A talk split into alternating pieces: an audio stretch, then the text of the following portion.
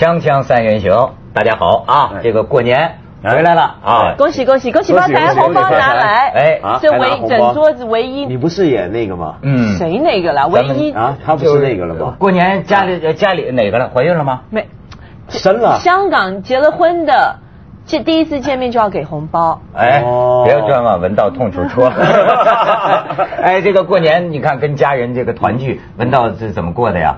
都是那样了，年年都差不多嘛，就就是反正跟家里面的老人在一块啊，我们也是跟吃饭啊，什么包饺子啊，是吧？谈了很多这个二零零八年 不幸的事情。我们还没看，我承认这是在年前录的节目啊，但是也挺有意思的。要我们瞎掰，年过得怎么样？对我我我们假想哈，这个未来这一年家庭的这个状况，我觉得也很有意思，你知道吗？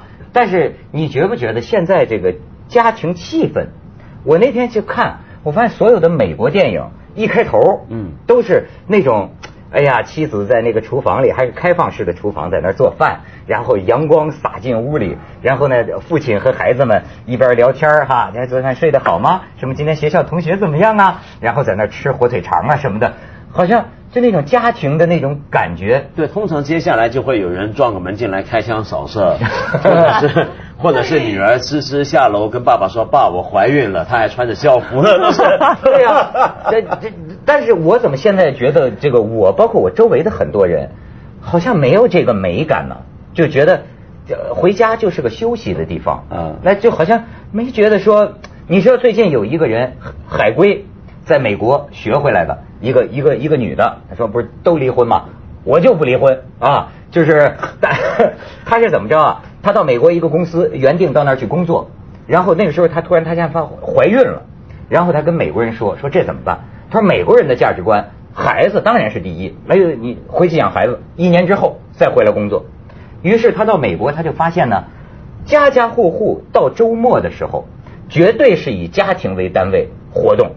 所以呢，他现在回到中国，嗯，你知道，他就到处倡导这样的生活，嗯，就是，呃，反正从星期五开始，老公孩子，我们到哪儿都是我们仨人一块儿去，到哪儿都是我们仨人见朋友干嘛的，绝对都都都是以家庭为单位活动，到草坪上下午在那儿啊晒晒太阳，孩子像狗不是孩子不是像狗，就孩子跟狗啊一样睡觉，爬爬一爬，他觉得那玩意儿就很美，那美其名曰像美国人搞的那个叫回归家庭价值，但是那个东西你没想过，其实是中国是做不到的嘛，因为为什么呢？啊，因为。在西方市场经济社会，比如说整个现代的时间制度出来之后呢，他们整个生活方式是有规律的。比如说，通常周末呢不一定是跟家人在一起，为什么呢？因为礼拜五呢那天呢大家是下了班自个儿去玩的。如果是男人的话，就一伙哥们晚上出去喝酒；如果是在英国、在欧洲，就一定是去酒吧看球赛、看足球，对不对？或者进场看足球。然后礼拜六呢，或许开始跟家人在一块，带着孩子一块看足球。然后礼拜天呢，就真的是 Family Day，就家庭日。但那是有个很重要的一个价值依据，就是礼拜天早上，它是以一家庭为单位先上教堂。如果你有宗教信仰的话，是一家人上教堂。上完教堂出来之后，那个中午乃至于下午就是整个家庭的活动。然后呢，呃，有时候它不只是一个家庭，它是几个家庭的活动。嗯。通常大家的朋友往来是这样，比如说，如果我们三个都结了婚，那么我们三个一直都是好朋友的话，那以后呢，我们就不是三个出来。喝酒吃呃唱歌吃饭了，而是三个家庭出来对对对干些事了。他就说，但那是整个社会基础。他就说，在这个欧美啊，他觉得很美，他觉得这种景象在中国没有。就是呃，一到星期五，你就看家家户户啊挂什么彩灯啊，就开始经营自己的家庭 party，就好像都是以家庭为单位在活动。所以在像在美国哦，欧洲我不晓得，但是在在美国，所以很多像你刚才讲的，就是在你婚后，你很多活动就是自然而然的，你会希望跟像你你单身，如果我已经结婚的话，周末我就不会请你。啊，排斥光棍汉，不能讲排斥，这个是很自然的一个一个一个形态。然后你刚才在讲到什么那个什么好莱坞的那个大片，就一家啊看到什么一家人在厨房一起做菜，你要想像狗一样，不是不是，我要这样讲，狗像小孩一样，这是一个我们长久以来的一个梦生活背景。我们这样讲吧，当你规划一个，你买了一个新房，当你在规划你房子的时候。你买了一个三百平米的房子，你会不会留出一百平米来做厨房？你不会吧？对。你一定把那个厨房弄得越小越好。对，我宁愿一百平米做厕所，我喜欢大的洗手间啊，在里面什么泡澡啊、蒸汽浴，你都不会愿意把空间浪费，因为你对你来讲，那个厨房就是给你老婆烧饭的地方，越小越好，越不占空间越好。嗯，所以我想这个是长久以来的这个嗯，中国男人对女人的一些特殊的要求。你从来不会想到你要自己。那，你刚刚说的很好，而且。美国式的这种家庭价值观念，真的是跟厨房有关系的，以吃为中心的吗？不是，它是这样，就是因为你有想过，我们看你刚刚说看那种大片了，你记不记得你一开始说的到一个关键词儿——开放式厨房？对对对，你有没有注意到美国的厨房啊，在全世界来讲，就平均任何国家来讲都是最大的。哦，就欧洲就算有的房子家的，首先美国人住的房子就特别大，那么它的厨房还是更大的。为什么他的厨房已经大到一个程度，就是它不是一个厨房，它是一个对，它是一个它就是个客厅，它是那种怎么样？就是早上起来一家人就坐在那，在厨房吃吃饭的。嗯，客厅真的是有客人来用的，然后平常晚上看电视都在厨房看，然后下午孩子们放了学，呃，又还没到老公回来吃晚饭的时候呢。就妈妈在这做着菜，监督着孩子就在那做功课。哎，是是是，对吧？嗯，他以厨房为中心。嗯，那为什么会是这样呢？其实这个是二次大战之后才开始这样。二次大战之后呢，美国呢当时有一大堆妇女就业，就男人都去打仗了，女人就出来上班了，那个女权抬头。然后到了老公都回来之后，他们那时候呢，女人就开始发现过去长久在外面工作，她希望在家每一分每一秒都是很宝贵的。都能够看到家人的，那什么方法能够让全家人尽量有更量多的时间放在一起呢？就是在厨房里面，所以这是这样形成的。你刚才说这女的都出去工作，我还想起我最近看在哪看见一个什么资料，就是做这个实验呢。这个孩子刚出生了，生出来以后啊，呃，就是每呃就是每天吧，让他不跟母亲在一起几个小时，嗯，就是据说统计下来，这样的孩子他这个大脑啊。长大之后会比较容易吸毒，你明白吗？就就会比较容易呃受毒品的这个诱惑。但是后来人就说，现在的问题是什么？我们的母亲都上班去了，嗯，所以又在将来中国孩子都吸毒，是这个结论。对，你看，就是说都在讲美聊聊美国嘛，说美国六七十年代性解放放浪。啊，甚至是那种群居村都搞那种，对对对。但是到最后说是到了呃，因为艾滋病的原因，还因为一些什么原因，又开始回归，回归家庭，甚至现在还提倡就是生了孩子，母亲呢不要出去工作，就是母亲要跟孩子在一起。你这个就说到另一个问题了，就我觉得不要太美化美国。美国在全世界来讲，在宗教信仰上面，就是跟其实很多人都说它是特别保守的一个国家。你刚刚所说的一切家庭价值啊，比如说最近美国不是大选了嘛，嗯，就是两党候选人在初选嘛，对，希拉里，你会发现民主党不大说这一套，共和党的人都爱说这一套，尤其是共和党的基础盘呢，就是在美国南方圣经地带那些最保守、最传统的有基督教信仰的地方，最爱讲家庭价值。他们讲家庭价值讲的是什么意思呢？首先，那是因为要反对同性恋。嗯嗯嗯，因为他所谓的家庭，首先核心就是一夫一妻异性恋的结合，同性恋结合他们是否定的。第二，这个东西结合出来之后呢，男人当然要做好男人，不能在外面有婚外恋什么，但这是受到基督教的那个神圣契约的束缚。而女人该怎么样呢？最极端那种就认为女人应该顺从老公，老公既然尽到好老公责任，女人就要尽好老婆责任，你就最好别上班了。就最好留在家里面，孩子要服从父母亲，乖乖的听话，这是一种很保守的一种观念。那就我们那夫唱妇随啊，对啊，那多保守啊！那就是在美国，我觉得是所有就就布什小布什那种在外面打仗的那帮家伙，他后面的支持者都这帮人。所以美国现在最虚伪的地方就在这，他虚伪在什么地方？这帮人一天到晚讲道德，但是他容许国家在外面打仗、发动战争，他容许贫富悬殊恶化，然后。继续向富人减税，但是他告诉大家最重要的价值观、道德观就在家庭里面。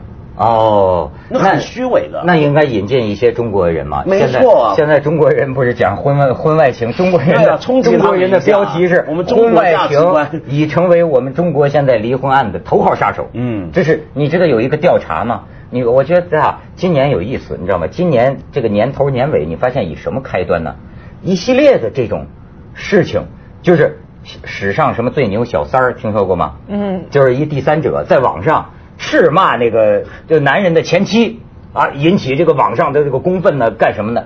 而且一而且呢，我就发现这媒体就跟风上，就搞调查，一调查就发现呢，他这个数字啊，我不是说二零零四年中国一百六十万对儿。夫妇离婚，那这个苹果日报的标题大概近两年说一年有两百万对夫妻离婚，但是我因为我不了解这个基数啊，我觉得中国十几亿人一年有两百万对离婚算很多吗？对啊，算很多嘛？一年有多少人结婚的问题是？那谁闹得清啊？你知道现在有的人是闪婚 啊，现现在说这个什么八零后的能到那天我看一个就说最快的速度五个小时结婚，网上的。先是这这这这小伙子失恋了，就说啊，谁能拯救我于苦海之中啊？夸那边一个女网友说，我能拯救你于苦海之中，你怎么拯救我于苦海之中啊？我跟你结婚，然后小伙子在哪见面？夸五个小时，两人就结婚，这就是你知道现在说的叫闪婚。然后还能维持婚姻吗？那谁知道？刚结婚他们俩。闪电离婚吗？锵锵三人行，广告之后见。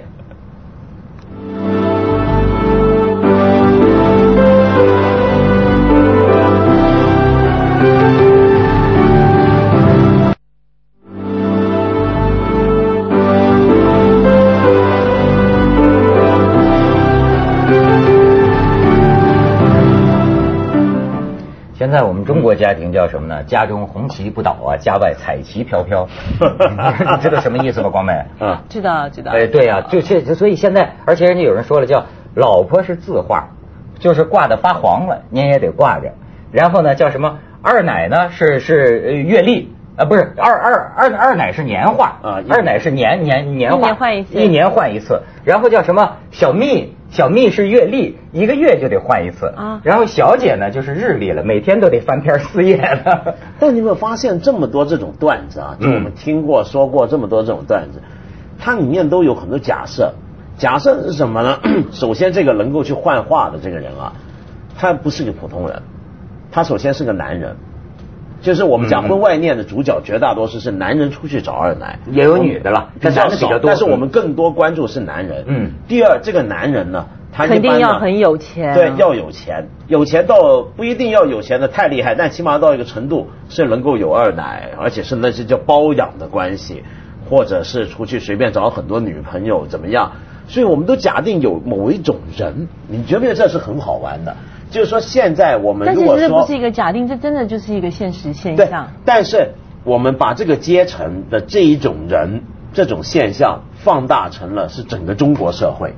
嗯，但是但是文道，我跟你讲，最近有一个调查，调查的就是三十五岁到四十五岁这一部分人，还是什么白领，有一定收入，事业有成。你看，刚好就是有点叫什么小中产这么一类人，这类人说最拧巴了，他呢。婚姻已经很多年，那么到这个时候呢，突然就觉得没意思了。你讲，我跟你说，讲包二奶这还太低了，就是拿钱买的这东西还还是比较低下的。现在说的就是真的婚外恋，真的婚外恋，因为他对婚姻觉得那个挺没劲、挺枯燥，那么他他有有别的选择。你知道，甚至有人现在聊什么说中国这个道德崩溃啊，什么道德真空啊，就是所以说大家会觉得这没什么。你比如说，有的老婆就是就感觉到了，就说她老公啊，说要呃，老公就是原来那个手这个手手机啊随处放，现在呢上厕所蹲马桶手里头抓着手机，后来一调查，哎呦，他怎么一小时内给另一个二十五岁的女孩发了二十条短信，然后这老婆就找到这个女孩。这女孩还不错，就说好，我不破坏你的家庭，我离开这个城市。但是老婆又担心了，说这个女孩要是因为我这一说离开了这个城市，我老公是不是受得了？你知道吗？他就这种中年这么爱他老婆，爱他老公，我帮他担心这个很多这样的事。我跟你讲，特别他这个调查呀，挺有意思，就是在对于你是否相信存在永恒的爱情，男女当中的多数人都选择了否，就大多数人都不相信。但是回答你是认为是否能做到忠于婚姻的时候，男性中的多数人选择了否，但是女性多数人选择是，就女性多数人还是选择忠于婚姻。然后呢，面对诱惑，你的心理状态是什么呢？更多的女的选，说这不符合社会道德观，但更多的男性，就你说的了，更多男性选择，有那么多人都这样，我也可以。然后再回答，如果发生婚外情，你会怎么样选择呢？更多的女性选择，早晚会暴露，我最终还是会退出，保护家庭。但是更多的男性选择，我可以在家庭和情人之间维持平衡。但你不觉得很奇怪吗？这就是因为我们女人受到的教育嘛。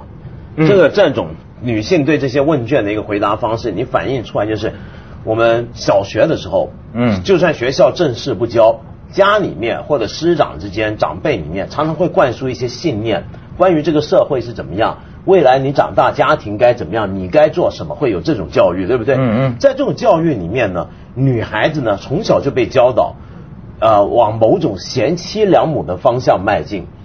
比如说到现在，直到今天，中国还有很多家庭觉得一个小女孩该学会一些基本的，比如说怎么样做饭呢，一些怎么样的烫衣服啊等等的东西。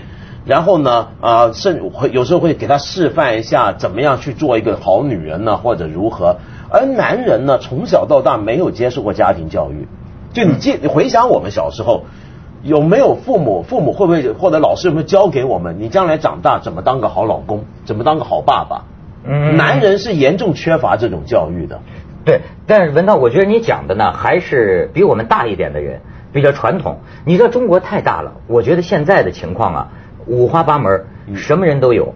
因为你知道那个就是侦探公司，好家伙，调查一个我才知道要八千块钱，甚至一天就就要就要花一千块钱。就是调查项目包括跟踪你老公啊，在高速公公路上奔驰，你老公带着情人住高级酒店，这个侦探也可以住高级酒店。然后他们找这侦探公司的人，侦探公司的人说，我们百分之八十，我们就是呃老婆怀疑，我们去调查。百分之八十调查不仅有，而且比他老婆怀疑的更为严重。他拿着摄像机在北京一个高级酒店门口不是拍吗？本来是拍他的调查对象的，但是晚上十点多钟，酒店哗很多人出来，他一开机，他就发现啊，哗人都散了，所有男的和女的在一起的，啪一下都都闪了。你明白这是什么意思吗？就他就讲这个现象，实际他可能只是来拍一对特定目标，但是大家都害怕的都散了。对。哎，广美有没有听说过这种事儿？呃，这这个台湾小孩不是跟你倾诉吗？哦，这没有，我我现在要讲的是，我我觉得就是今天讲了这么多东西，也就解释了为什么我到现在还没有勇气结婚。哎，您是意大利人呐，跟我们不太一样啊。那不管，那我还是家庭观，我还是中国人呐。嗯，那我我我我我还是期待一个很很，你刚才讲的，就是说现在的婚外恋是这个叫做。婚姻的头号杀手，但是现在台湾还有另外一号杀手，乐透彩。什么叫乐透彩？什么叫乐透彩？呃，是不是中国有彩彩票？啊，彩票，像像中国彩票是合法的东西，是政府出来的。这个怎么会？其实现在有很多呢，这个呃乐乐透彩的得主，在他们拿到钱之后呢，夫妻对分钱，散人，因为他们觉得有了钱之后，他们就能够追寻他们更好的。生活就像你刚才在讲的，他你讲的说他把一些这个所谓的婚外恋设定在某一个阶层里面，男人跟有钱的男人，所以呢，其实我觉得当女人有很多很多的挣扎，像我们常常有在开玩笑在讲说，反正天下乌鸦都一般黑。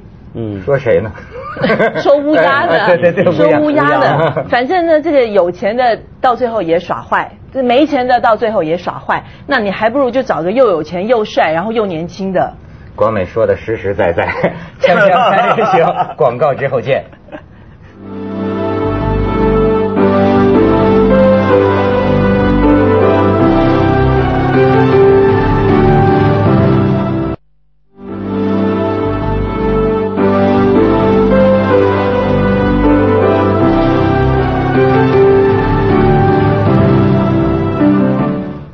是光美。但有以上刚才那样说法，所以很多女孩的终极目标就是希望能够找到一个金龟婿。但是你要知道呢，这个有什么叫金龟婿啊？台湾的说法嘛，就是刚刚有钱有钱啊，有钱钓钓到一个钓到一条金龟婿。但是呢，对，但是我觉得男人真的是不能太有钱。我我我给你们念一小段东西，这个叫钱的浪漫。嗯，刘墉说呢。没有没有钱的浪漫呢，是可以这样，我可以牵着你的手漫步在布满白沙的海滩。一块钱的浪漫，我可以在冷清的公共电话亭给你打电话关心你。十块钱的浪漫，我可以在夏天炎热的夏天买一支冰凉的冰淇淋给你解暑。这个一百块钱的浪漫呢，呃，这一千块的浪漫呢，我可以陪你逛西门町买你喜欢的衣服。到了一万块钱的浪漫，我可以买只手机给你，让我们两个人幸福的声音零距离，感觉上都很浪漫。这一路一直很有钱，很有钱，一直到了一百万的浪漫，我可以买部跑车载你四处兜风无有呃玩游玩无障碍。到了一千万的浪漫，我可以许你一个生活无愧的未来。到了一亿的时候是什么呢？嗯。这个浪漫是我可以选择很多的女人，至于你呢，哪边凉快哪边爽。对，就是一亿的浪漫，我就不是带你逛西门町，而是我要做西门庆。我就跟你说，文道，它很复杂。你说男的多，女的多？侦探公司跟我说，不是他没跟我说。侦探公司原来你也是，原来你也是，你也是他们的客户之一。不是，侦探公司说八千块不容易。男的其实更没自信心。他们的这个找他们调查的男的老公多，嗯，老公调查老婆的比老婆调查老公的多，嗯，为什么呢？男人是不是那种占有欲或者那种猜疑心呢？他就更加强。我我觉得这样讲吧，某程度来讲，就像刚才你讲的，很多女人都很决绝的说，我不会背弃我的家庭。但是我觉得女人一旦她们真的要跨出那一步的时候，她们会做的比男人狠的很多。嗯，男人你充其量就是风花雪月出去泡泡小姐什么的，女孩子不会出去泡少爷，因为对他们来讲那个钱。